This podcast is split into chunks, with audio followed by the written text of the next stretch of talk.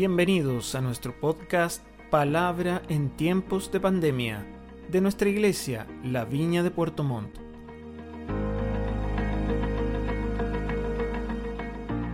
¿Cómo están queridos? Que Dios les bendiga. Linda tiempo para dar, linda mi esposita para pedir las ofrendas, los diezmos. Ella es una mujer de fe. Ella en ese sentido del dar es súper disciplinada. Yo también lo soy, pero ella es mucho más estricta, mucho más firme. Eh, generalmente cuando ella llama a una reunión, eh, por lo que yo, por lo que me han contado, eh, las personas que van, van con un grado de temor pensando quizás qué me va a decir la pastora. Y generalmente cuando estamos escuchando muchos dramas, temas familiares, quebrantos, problemas económicos, la pregunta que hacemos siempre es la misma. ¿Y cómo están tus diezmos y ofrendas? Y alguien dice, pero pastor, ¿cómo me pregunta eso? Te estoy hablando de que tengo problemas en mi, negocio, las cosas no funcionaron y tú me preguntas por los diezmos y las ofrendas.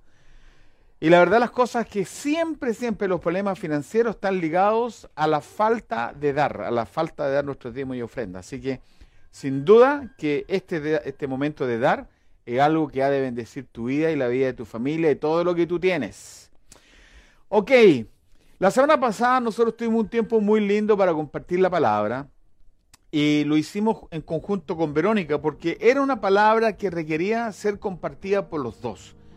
Porque caminamos en cuatro palabras claves que están ahí en el, en el título de esta predicación, ahí en, en sus pantallas que es intimidad, acuerdos y unidad, claves para comprender el propósito de Dios para estos tiempos de pandemia. Y ese, ese rótulo, ese título que yo le acabo de leer, lo hicimos, es como la predica de hoy día, pero en función de eso nosotros compartimos la palabra el domingo pasado con Verónica.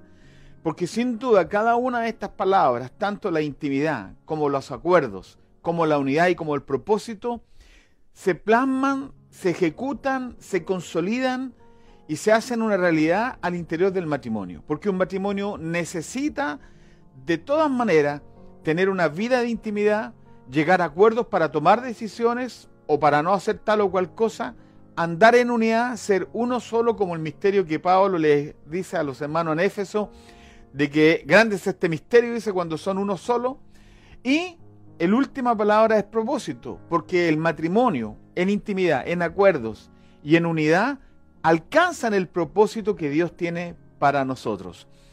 Hay una historia muy larga con nuestra vida, Verónica y yo, desde nuestro peregrinaje en el norte, pero llegar a Puerto Montt significó una conversación en la intimidad, llegar a un acuerdo, entender que teníamos que andar todos juntos, nuestros hijos, nuestros cuatro hijos y nosotros. Y en ese contexto y en ese acuerdo y en esa intimidad llegamos a Puerto Montt. Y aquí en Puerto Montt hemos visto cómo el Señor ha cumplido su propósito en nuestras vidas. Así que por eso que la semana pasada yo compartí estas cuatro palabras y las desarrollamos en conjunto. ¿Y por qué en conjunto? Por lo que yo les acabo de explicar. Porque la vida familiar es lo que mejor representa el quehacer y el hacer de estas cuatro palabras. Son cuatro palabras que describen la ruta para vivir en medio de esta pandemia hemos desarrollado una estrategia apropiada para afrontar nuestra pandemia. ¿Por qué he querido mencionar esto?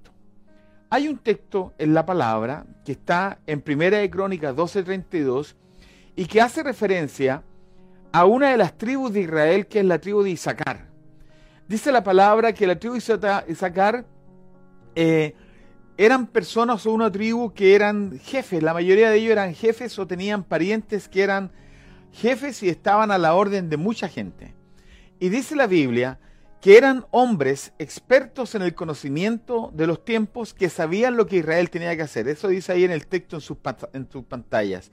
De Isaacar 200 jefes y todos sus parientes bajo sus órdenes. Eran hombres expertos en el conocimiento de los tiempos y dice además que sabían lo que Israel tenía que hacer. ¿Y por qué empleamos mucho la palabra de Isaacar? Y hablamos de esto porque tú y yo no podemos pretender vivir este tiempo de pandemia mirándolo como algo que es esperable o, normalizando algo que no puede ser normalizado. Esto es lo que está pasando en Chile, los niveles y las estadísticas que tenemos de sobre doscientos y tantos mil personas contagiadas. Llevamos miles de personas fallecidas. Y además tenemos unas tantas cantidad de personas todavía en una condición de riesgo. Esta estadística que, que, ya nos hizo superar a países como Italia, como Francia y países en Europa, cuando nosotros mirábamos la televisión y veíamos las calles en Francia, en Italia, calles vacías, cuando ocurre toda la pandemia allá en Europa, aunque hay, algunos indicios de rebrote en China, etcétera, pero nunca imaginamos que eso nos podría tocar a nosotros. Nunca nos imaginamos que en marzo, cuando se decreta esta norma de que todos hacer cuarentena preventiva y se, salen estas medidas económicas, laborales, para mitigar el daño que significa que el trabajador no vaya a su lugar de trabajo y los empleadores no tengan ingresos para poder sostener su empresa. Cuando ocurre todo esto, genera un, caos en Chile y hoy día el caos sigue siendo un caos porque esta curva no para, sigue ascendiendo. Según los expertos, nosotros a finales de mayo o a mediados de junio la curva ya tendría que ir descendiendo y no está descendiendo. Entonces la pregunta es, ¿cómo, no, cómo, ¿cómo yo puedo tener una mirada peyorativa de lo que está pasando? ¿Cómo yo puedo tener una mirada desinteresada de lo que está ocurriendo en Chile cuando en realidad algo que está sucediendo es algo delicado. Por eso que los hijos de Sacar tienen que ser entendidos en los tiempos, tienen que entender lo que está pasando y tienen que saber lo que Israel tiene que hacer. Y eso es lo que quisimos compartir con ustedes la semana pasada con mi esposa.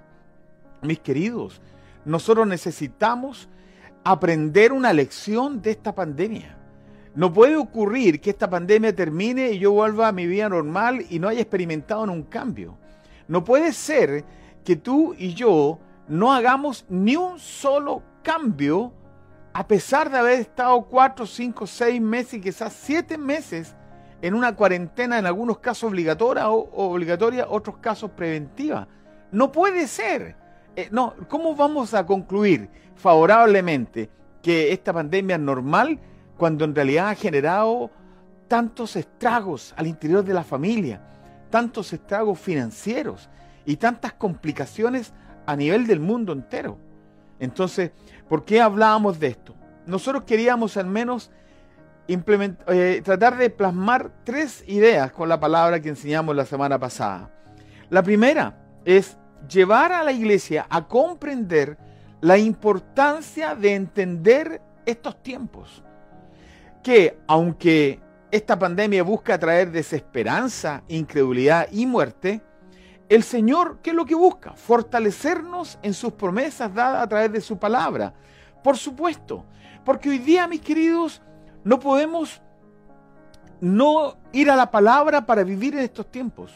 Hoy día no podemos eh, eh, no considerar la Biblia en las tomas de nuestras decisiones. Nosotros hoy día no, bajo ninguna circunstancia podemos pretender eh, vivir nuestra vida antes de la explosión social o, antes de esta pandemia, una vida simplista, una vida que normaliza todo, una vida que asume que así es la vida cuando así no es la vida. La iglesia se ha visto afectada y, ya hubo un decreto de ley que se estableció, ya una norma, ya hay una ley que va a castigar duramente a la gente que estando en cuarentena ande paseándose por las calles, pero duramente, y va a castigar duramente todo tipo de reunión no autorizada. Entonces, mis queridos, de repente la iglesia se vio afectada radicalmente porque nosotros vivimos de la comunión, vivimos de las relaciones.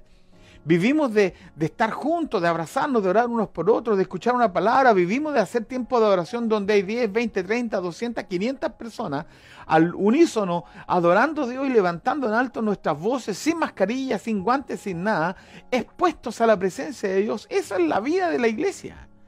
Entonces hoy día pensar de que, esto es normal, no es normal. Por eso que uno de los objetivos era ese, el, el tratar de llevar a la iglesia a comprender que estos tiempos que estábamos viviendo no son tiempos como el enemigo ha querido transformarlo en muerte, incredulidad o desesperanza, sino tiempos para ir a la palabra. Debemos necesariamente darle sentido y propósito a este tiempo, meditando y extrayendo de esta circunstancia lo que Dios quiere hablarnos. Hay un texto en la palabra que no está en las pantallas, pero que dice así, Romanos 8, 18 y 19, 19 dice, de hecho, considero que nada se comparan los sufrimientos actuales con la gloria que habrá de revelarse en nosotros. Dice, la creación aguarda con ansiedad la revelación de los hijos de Dios. Lo que estamos viviendo es incomparable con lo que va a ocurrir. Sí, solo sí, yo le asigno a este tiempo la importancia y el propósito que Dios quiere traer sobre mi corazón y sobre mi familia y sobre todo lo que yo represento. Número uno. Lo segundo que quisimos plasmar la semana pasada con mi esposa fue, como está en sus pantallas, aprovechar este escenario desde una cuarentena preventiva u obligada, cual sea las dos, para trabajar nuestras relaciones al interior de nuestros hogares y lugares de trabajo. Sabes, nuestro primer llamado es nuestra familia. Nuestro primer llamado es nuestra familia. Nuestro segundo llamado es la iglesia. Nuestro tercer llamado son las responsabilidades que Dios ha puesto sobre nuestras vidas como jefes de hogar. Entonces de repente, mis queridos, una de las cosas que más significó la semana pasada quizás es que hablamos de intimidad, hablamos de acuerdos, hablamos de unidad, hablamos de propósito, pero lo enfocamos como familia, como, como iglesia. Pero necesariamente este tiempo, mis queridos, debe traer sanidad al interior de tu casa. Debe traer sanidad al interior de tus relaciones. Debe traer sanidad al interior de tus relaciones con tus semejantes. Debe traer sanidad al interior de tu vida en toda la diversidad de personas que están involucradas contigo. Por una sola razón. Porque los encierros, este tiempo de cuarentena obligatoria, como mucha gente está en Santiago ya por la tercera semana, esta, esta cuarentena obligatoria, este encierro, te obliga a relacionarte, pero te obliga al mismo tiempo a valorar lo que tú tienes, a valorar lo que hay en el interior de tu casa, a valorar lo que hay dentro de tu familia. Así que, y yo tengo unos textos aquí rapidito que les quiero mencionar. Habla sobre esto, sobre este segundo punto, que son los deberes filiales en la familia. El texto dice así, hijos, obedezcan el Señor a sus padres, porque esto es justo. Honra a tu padre y a tu madre, que es el primer mandamiento con promesa, para que te vaya bien y disfrutes de larga vida en la tierra. Y ustedes, padres, no hagan enojar a sus hijos, sino críenlos según la disciplina e instrucción del Señor. Este tiempo de pandemia es para sanar la relación al interior de nuestras casas, entre los esposos, los padres, entre padres, entre los esposos, entre la relación padre e hijo, hijo con papá. Necesariamente necesitamos sacar esa conclusión. Y también a nivel de tu trabajo, de tu vida laboral.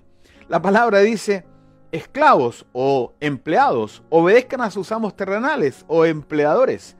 Obedezcanlos con respeto y temor, con integridad de corazón, como a Cristo dice. No lo hagan solo cuando lo estén mirando, es decir, no trabajen cuando el jefe te esté observando, como los que quieren ganarse el favor humano, sino como esclavos de Cristo, haciendo de todo corazón la voluntad de Dios, tratando de honrar a nuestra jefe, a nuestros compañeros de trabajo. Sirvan de buena gana como quien sirve al Señor, dice la palabra, y no a los hombres, sabiendo que el Señor recompensará a cada uno por el bien que haya hecho, sea esclavo o sea libre. Y dice, y ustedes, ambos o empleadores, correspondan a esta actitud de sus esclavos o empleados, dejando de amenazarlos. Recuerden que tanto ellos como ustedes tienen un mismo amo en el cielo y que con él no hay favoritismos. Esto habla de relaciones laborales entre trabajadores y empleados, relaciones al interior de la familia. No tome esta cuarentena, esta pandemia a la ligera haz los cambios que tienes que hacer. Los necesitamos todos. Y el último objetivo que perseguíamos con mi esposita el domingo pasado era poder, escúcheme bien, visualizar que aquello que Satanás quería provocar en muerte, Dios los, lo ha transformado en una plataforma multitudinaria para traer vida a muchos en nuestro entorno. Debemos tener la claridad en nuestra mente que aunque esta pandemia traiga un origen de muerte y absolutamente demoníaco, porque los niveles de violencia intrafamiliar han crecido al interior de las casas, los niveles de depresión son abismantes, los niveles de suicidio son incontables, los niveles de quiebres relacionales el interior de las casas son impresionantes, aunque Satanás ha querido traer con esta pandemia un quiebre relacional, el romper la base de la sociedad que es la familia, Dios a través de obligarnos a estar en nuestras casas con nuestra esposa, con nuestros hijos, está restaurando a la familia, está renovando la familia, está trayendo sentido y propósito a nuestras casas, nos está haciendo alumbrar a favor de otros. Aquí en la viña Dios nos ha prosperado económicamente, todos los hermanos Dios les ha guardado, los que se han reinventado han sido bendecidos y esa bendición la hemos plasmado en canastas de amor y eso es fruto de una iglesia en casa que ama a Dios, que está restaurando la relación. Entonces mientras Satanás quiso destruir a través de esta pandemia, Dios transformó esto en algo bueno para nosotros. Pero esa es la lectura que tú y yo tenemos que sacar. Esa es la lectura que tú y yo tenemos que bajar. Eso es lo que tenemos que valorar de esta pandemia. Y tengo dos ejemplos rápidos que solamente los voy a mencionar. El ejemplo de José. Los hermanos lo vendieron, lo traicionaron, la historia es muy larga, pero cuando José se reencuentra con sus hermanos y se demuestra, y, se muestra a sus hermanos que él es José, a quien ellos habían vendido años atrás, él les dice, miren lo que Satanás quiso hacer en mi contra, el mal que se quiso traer sobre mi vida, Dios lo ha transformado en algo bueno. Para esto Dios me mandó para bendecirlos. En el caso de Moisés, se dio una instrucción de matar a todos los niños pequeños, porque ya se estaba hablando de un Mesías, de un líder que iban a ser. Y ahí obedece Moisés en una batea de, de, greda, de madera y greda, lo ve la hija del faraón, lo toma, lo prohija y lo transforma en el segundo, en el imperio casi prácticamente. Después era íntimo amigo del hijo del faraón, Moisés. Y Satanás quiso destruirlo, matarlo a él y a muchos niños más. Pero Dios preservó la vida de Moisés. Entonces, mis queridos, lo que Satanás pretende hacer con nosotros en términos de traer quiebres, rompimientos, lo que está logrando con muchas familias y gente que no conoce a Dios, Dios lo ha transformado en algo que nos bendiga, algo que hace que podemos regar hacia otro, algo que podemos compartir con otros que es la bendición del Señor. Entonces, queridos, déjame decirte por favor que nosotros no podemos, bajo ningún punto de vista, minimizar lo que está pasando. Danilo enseñó algo lindo el día miércoles pasado. Él plasmó la figura entre Pablo y Filemón como personas que amaban a Dios, que caminaron en intimidad, que llegaron a acuerdos. Y ese acuerdo permitió que Onesíforo, que era Onésimo, que era esclavo de Filemón, fuera restaurado en su relación con Filemón algo que quizás Satanás quiso provocarlo como algo malo, un rompimiento, un, vínculo que se rompiera para siempre, Dios permitió transformarlo en algo súper sano. Después Onésimo se transformó en el íntimo de Filemón y ayudante también de Pablo. Queridos, nosotros tenemos que tener una mirada correcta de esta pandemia. Nosotros no podemos no mirarla con los ojos que Dios quiere verla. Por eso que usted no puede normalizar esta pandemia. Yo le pedí a mi esposa predicar hoy día, ella iba a predicar, pues va a predicar el próximo domingo, pero yo quise tomar esta palabra porque la palabra del domingo pasado me llegaron muchos comentarios. Muchos hermanos llamaron por teléfono, pastor, gracias, pastor, gracias, pastores, lo hicieron bien, muy lindo todo, excelente, muchas cosas, excelente palabra, muchos ah, honores y, y aplausos. Pero ¿de qué sirve todo eso si no bajamos la señal? ¿De qué sirve todo eso si no hacemos los cambios? Lo primero, mis queridos, es que Dios nos llamó con un propósito. Dios nos llamó con una razón de ser. Esta pandemia no llegó 40 años antes. Esta pandemia no, no, no, no, ¿por qué no llegó 50 años después? Llegó ahora. Llegó en este tiempo, en esta época de nuestra existencia. Por primera vez en la historia estamos viviendo la crisis más grande en los últimos 100 años en Chile y los, niveles económicos son desastrosos. Pero Dios nos va a guardar si vivimos, si aprendemos la lección, si aprendemos al interior de nuestras casas la importancia de sanar nuestras relaciones, de caminar en intimidad, de caminar en acuerdos, de caminar en unidad y de alcanzar el propósito de Dios. Mis queridos, usted no puede farrearse esta oportunidad, usted no puede, mire, el Señor nos ha mandado de todo y nunca reaccionamos, terremotos, pandemia, nos ha mandado de todo. Y el chileno es duro, porfiado, se supone que es uno de los más porfiados que hay en América Latina. Mis queridos, por favor, no transformemos esta oportunidad de Dios en algo que realmente signifique para nosotros un crecimiento, una madurez, en las cosas de Dios. Necesitamos bajar la señal. Los hijos de Isaacar eran entendidos en los tiempos y sabían lo que Israel tenía que hacer. Así que hablamos de cuatro cosas, las voy a mencionar rápidamente y las vamos a mostrar en las pantallas en este en esto mm, en esta enseñanza, en esta palabra. Lo primero, acuerdos. Refarcemos el texto que ocupamos para hablar de acuerdos. ¿Pueden dos caminar juntos sin antes ponerse de acuerdo? ¿Pueden dos caminar juntos sin antes ponerse de acuerdo? Necesitamos caminar en acuerdos. Número dos, dijimos también intimidad en acuerdos. Y citamos este texto. Además le digo que si dos de ustedes en la tierra se ponen de acuerdo sobre cualquier cosa que pidan, les será concedido por mi Padre. Acuerdos, por mi Padre que está en el cielo.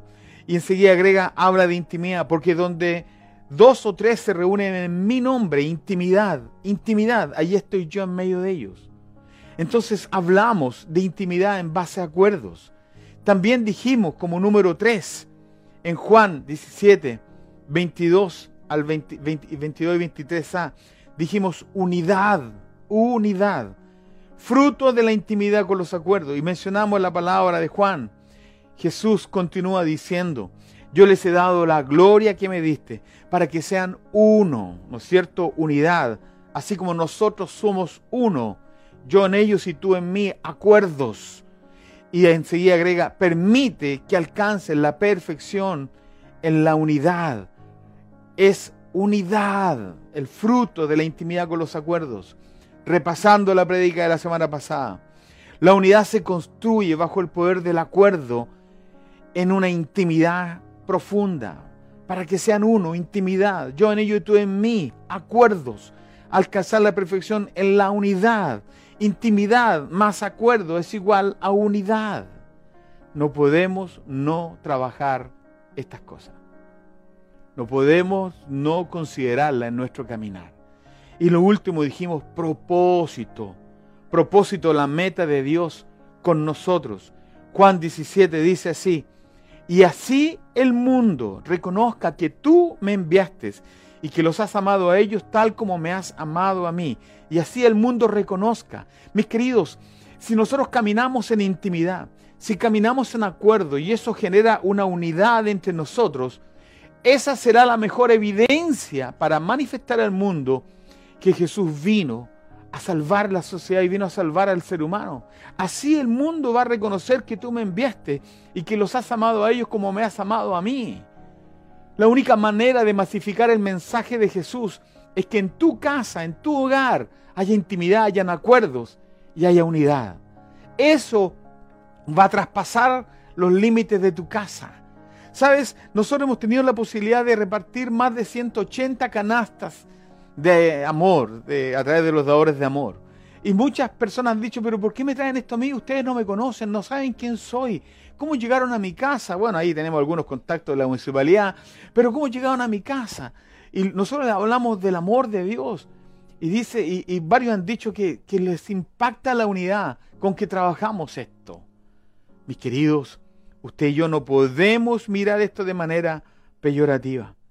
No podemos mirar esto de manera peyorativa. Por eso que yo he querido reforzar estas cuatro palabras. Por eso he querido bajar la señal de que no se trata, mis queridos, de normalizar algo que no es normal. Por favor, no dejes pasar esta oportunidad de oro para hacer cambios. No dejes pasar esta oportunidad de oro para cultivar esa relación de intimidad, de acuerdos, de unidad y de propósito al interior de tu casa, con tu esposa, con tus hijos, con tus empleados, con tus jefes, con tus compañeros de trabajo, con tus vecinos. Por favor, no nos perdamos esta oportunidad de oro. Los hijos de Isaacar saben, saben perfectamente, e interpretan bien los tiempos y saben lo que Israel tiene que hacer. Somos hijos de Isaacar. Finalmente, la semana pasada citamos el, el pueblo de Israel, la nación de Israel, los primeros años, los albores de la iglesia. Ellos trabajaron estas cuatro cosas. Ahí está en sus pantallas. Hechos 2, 44 y 45. Número uno, ellos trabajaron los acuerdos. Todos los creyentes estaban juntos y tenían todo en común. Acuerdos. Ellos estaban juntos y tenían todo en común. Vendían sus propiedades y posesiones y compartían sus bienes entre sí según la necesidad de cada uno. No dejaban de reunirse en el templo ni un solo día. Para poder vender sus propiedades y compartir los dineros estaban de acuerdo. Ellos distribuían todos los recursos según las necesidades de cada uno. Para eso habían acuerdos. Número dos, ellos trabajaron. Número dos, ellos trabajaron la intimidad. La intimidad dice la palabra, no dejaban de reunirse en el templo ni un solo día. Ellos estaban juntos. Había intimidad, había relación, había amistad, había compañerismo, había unidad, eran uno solo, estaban juntos, había intimidad. Ellos para tomar decisiones de que vender una propiedad y repartirse el dinero había que ser tremendamente generoso. ¿Qué es lo que generaba esa generosidad? El compromiso, el amor, el estar afiatado, el ser uno solo, el caminar juntos, el tener objetivos comunes, el vivir intensamente el reino, en la intimidad, en, la intimidad del Espíritu Santo, en, en que todos tenían la misma instrucción de parte de Dios de dar generosamente y bendecir la gente. Ellos, número tres, trabajaron la unidad. Dice la palabra, de casa en casa partían el pan y compartían la comida con alegría y generosidad, alabando a Dios y disfrutando de la estimación general del pueblo. Eso es unidad. Unidad, ellos no tenían problemas en compartir la comida con alegría y generosidad. Ellos se metían la mano al bolsillo y daban generosamente, proveían generosamente, vendían sus propiedades, administraban los recursos. ¿Para qué? Para funcionar como unidad. ¿Por qué cree que la iglesia creció tanto? ¿Por qué cree que la primera predicación de Pedro se convirtieron más de cinco mil personas? Porque había unidad, porque había intimidad, porque habían acuerdos, porque caminaban todos como un solo cuerpo, una sola iglesia. Queridos, Usted no se puede tomar esto a la ligera. Usted tiene que ser un hijo de Isaacar. Tiene que ser entendido en los tiempos y tiene que saber lo que Israel tiene que hacer. Los papás, los, los jefes, los sacerdotes de cada casa tienen que ser hombres entendidos en los tiempos. Tienen que saber lo que Israel tiene que hacer. Tienen que salir a trabajar cada mañana enfocados en bendecir su casa. Por eso que me, me da pena cuando los hombres ni siquiera tienen interés en meterse en un discipulado. Cuando el discipulado te va a entregar herramientas, te va a entregar principios y valores para bendecir tu casa. Ese es otro tema. Pero mis queridos, caminaron en esa dirección. Y número cuatro, dice la palabra que ellos alcanzaron su propósito. Qué tremendo. Primero caminaron en intimidad, caminaron en acuerdos, caminaron en unidad. Y mira lo que dice ellos, alcanzaron su propósito. Y dice, cada y cada día el Señor añadía al grupo los que iban siendo salvos. La iglesia creció, queridos. La iglesia va a crecer, amados hermanos, porque nuestros tiempos de intimidad, nuestro acuerdo, nuestra casa, nuestra unidad y el propósito de Dios cumplido con nosotros va a regar, va a traspasar las murallas de nuestros hogares, va a traspasar las fronteras con estas, a través de estas plataformas YouTube, Facebook, Instagram, la página, la radio, todo lo que hacemos. Queridos, si la viña de Puerto Montt camina en intimidad, camina en acuerdos y camina con absoluta convicción en unidad, Dios nos va a llevar a alcanzar el propósito. ¿Cuál es el propósito de Dios? El propósito de Dios es que Jesús fue el pan de vida, que bajó del cielo y que fue dado a los hombres para que todo aquel que en él creyera no se perdiera, sino que tuviera vida eterna. Que ninguno se pierda, que todos se salven, que sean miles y miles y miles de millones de personas convertidas al cristianismo. Ahí vendrá el Señor. Hay algunos que están pendientes de que, que, viene, que el Señor está cerca y no le predicamos a nadie. Olvídate. Olvídate y olvídanos. Porque no es así la cosa. La cosa es ser cumplir el propósito. Jesús murió en una cruz para que ninguna persona se perdiera, para que todas se salvaran. Él derramó su sangre en la cruz y nos compró con un precio de sangre. Él era el Cordero de Dios que quitó el pecado del mundo. Él vino a redimirnos, vino a restaurarnos, vino a levantarnos, vino a, a transformarnos en la expresión del reino de Dios de los cielos aquí en la tierra. Mis queridos, déjame decirte que la intimidad, los acuerdos y la unidad son claves para alcanzar el propósito de Dios. Necesitamos entender que estos tiempos que estamos viviendo son tiempos que Dios nos permite vivir y nos estableció una hoja de ruta, una estrategia para alcanzar ese propósito. Dijimos, debemos comprender la importancia de entender estos tiempos de pandemia. No son de muerte, y desesperanza, sino de vida y de gracia. Debemos aprovechar este escenario, sea una cuarentena preventiva u obligada, para trabajar nuestras relaciones al interior de nuestros hogares y lugares de trabajo.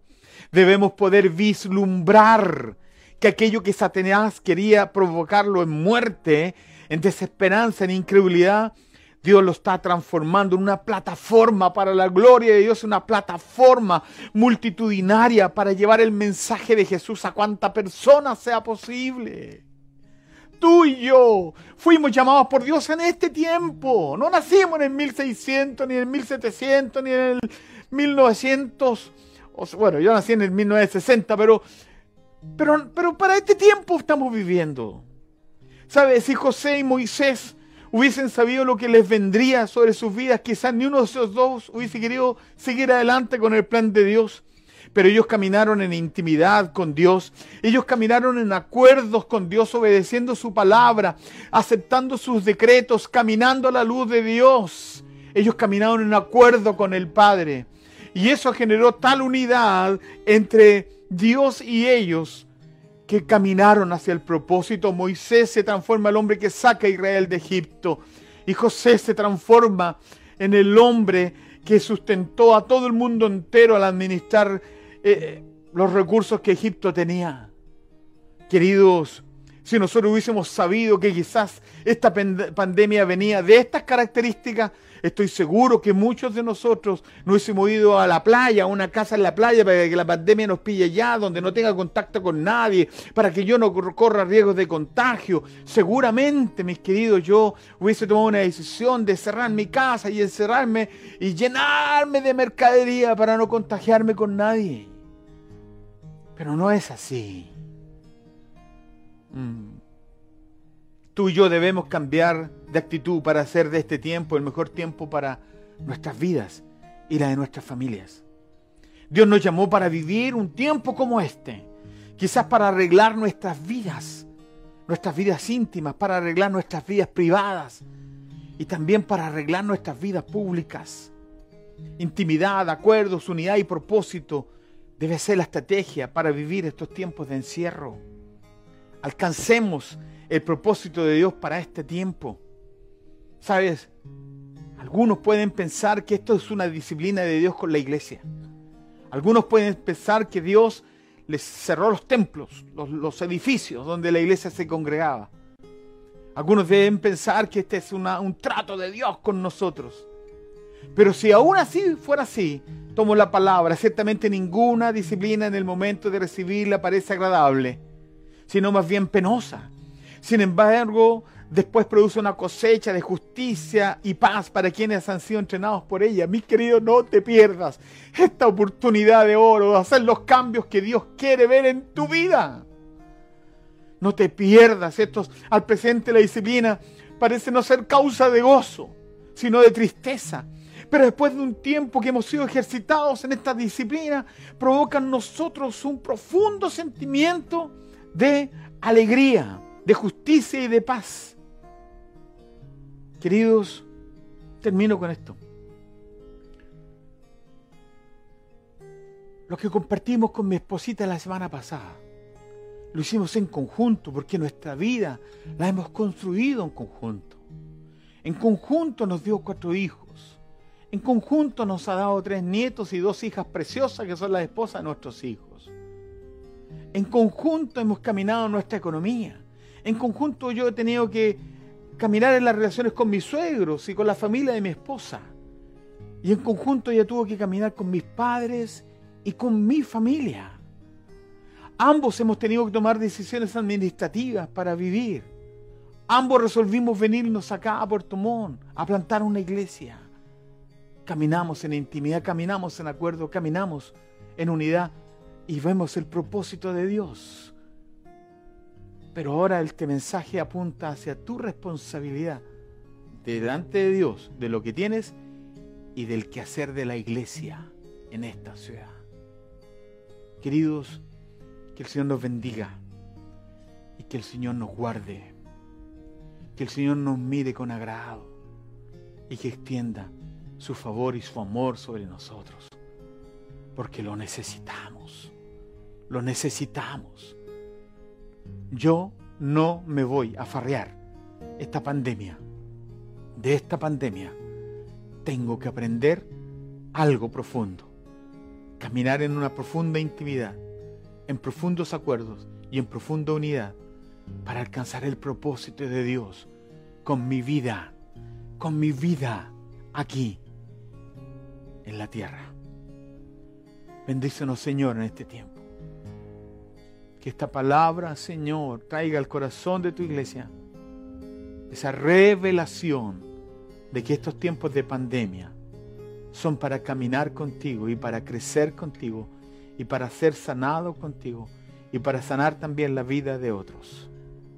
Te adoramos, te bendecimos y te honramos en el nombre de Jesús. Amén.